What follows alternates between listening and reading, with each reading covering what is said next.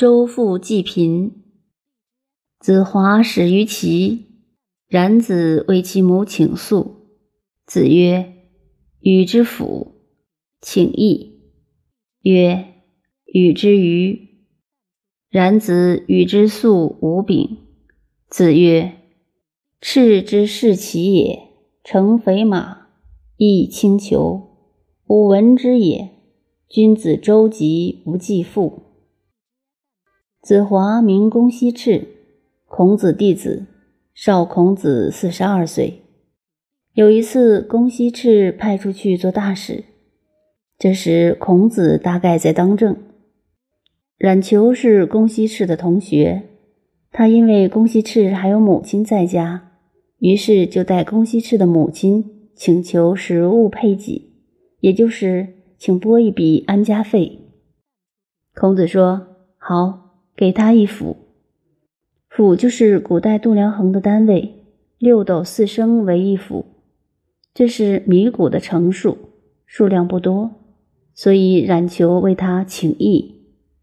冉求为同学说话了：“老师，一府少了一点，给他增加一些吧。”于是孔子说：“好吧，加给他一羽。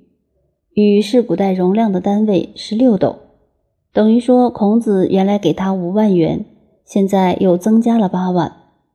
大概当时冉求是在孔子那里当总务，一朝权在手，便把令来行。为了同学，不管孔子的意见，另外自己一批给了五饼。当时十六壶为一饼，现在来说数字相当大，好像一下子给了三五十万了。事后孔子知道了。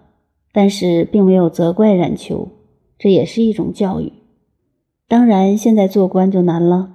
以前做官讲情理法，除了法律以外，还要合理合情，不像现在的时代精神，以法治为主，专讲人事法规与人事管理，往往无法兼顾情理。冉求对于这件事情的处理，孔子如果专讲法令。那冉求是不对的，很可能要撤职查办。但是孔子没有追究，他始终站在教育的立场上说：“赤之是其也，乘肥马，亦轻裘，吾闻之也。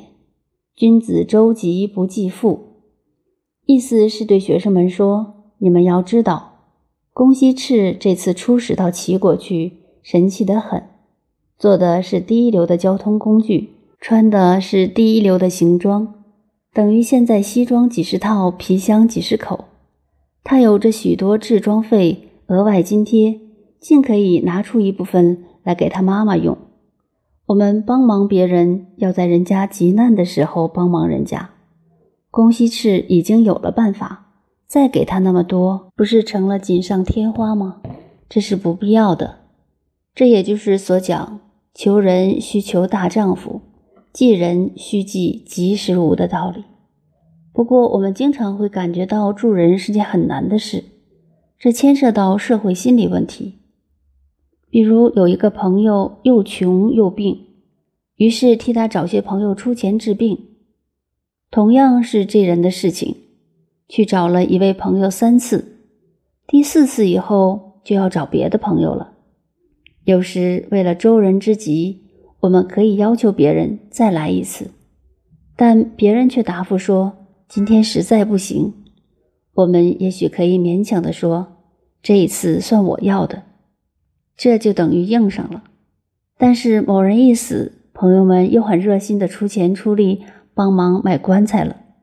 有时候碰到这种情形，真使人有很大的感慨，也感觉很奇怪。当某人生前有急难的时候。替他奔走，找人帮忙还不大顺利，而他死了以后，大家又这样踊跃帮忙，同情他，可怜他穷病的死了。这种心理用在某人生前多好呢？把准备给他死后买棺材的钱，在他生前多出一点医药费，好不好呢？这都要仔细思量。所以说，道德行为又该怎么讲呢？研究下来，还是应该。济人须济及时无，比较重要。孔子说：“君子周急不济富，已经有了的人就不必再给他了。从公西赤的事件看起来，好像孔子当主管时对于财政的管理是比较紧缩的。但是接着这一节书连下来，便讲到另一件类似的事情，证明孔子对于财务并不谦利。原思谓之宰，与之粟九百。辞子曰。勿以与尔邻里相党乎？元思明宪字子思，孔子的学生。他在孔子过世以后就辞官归隐江湖。子贡后来相位的时候，因为很佩服他，特别去看他，结果被他刮了胡子。子贡去时排场很大，原宪故意装扮成一个乡巴佬，穿了破旧的衣服会见子贡。见面以后，子贡说：“你生病了吧？”原先说：“我没生病，我没有钱，只是穷。学道而不成才是病。像我这样子是穷而不是病。可是你学了夫子之道，看你今天这个神气派头，虽然把子贡弄得下不了台，不过由此也可见原先的侠义气概。孔子当政时，原思谓之宰。”这个宰是家宰，以今天的职务来说，相当于总务。孔子与之粟九百，这个九百的数字到底有多少，无法考据。总之很多。辞他不要那么多，希望减掉一点。但是孔子说：“你不要推辞，你用不完可以周济那些贫穷的亲戚朋友。”这一节是记载孔子出仕当政时两个不同的态度。公西赤外放当大使，同学帮忙，要求多发一点安家费。孔子认为并不需要。而原宪经济状况较差，当他为孔子当总务的时候，孔子把他的待遇提得特别高。原宪不要，孔子却反而劝他收下。从这个故事，我们看到孔子做之君、做之亲、做之师的风范。除了是长官的身份之外，还身兼父母师长之责，随时以生活中的事例来教育学生。这也就是后世儒家所该效法其教化精神的重点之处。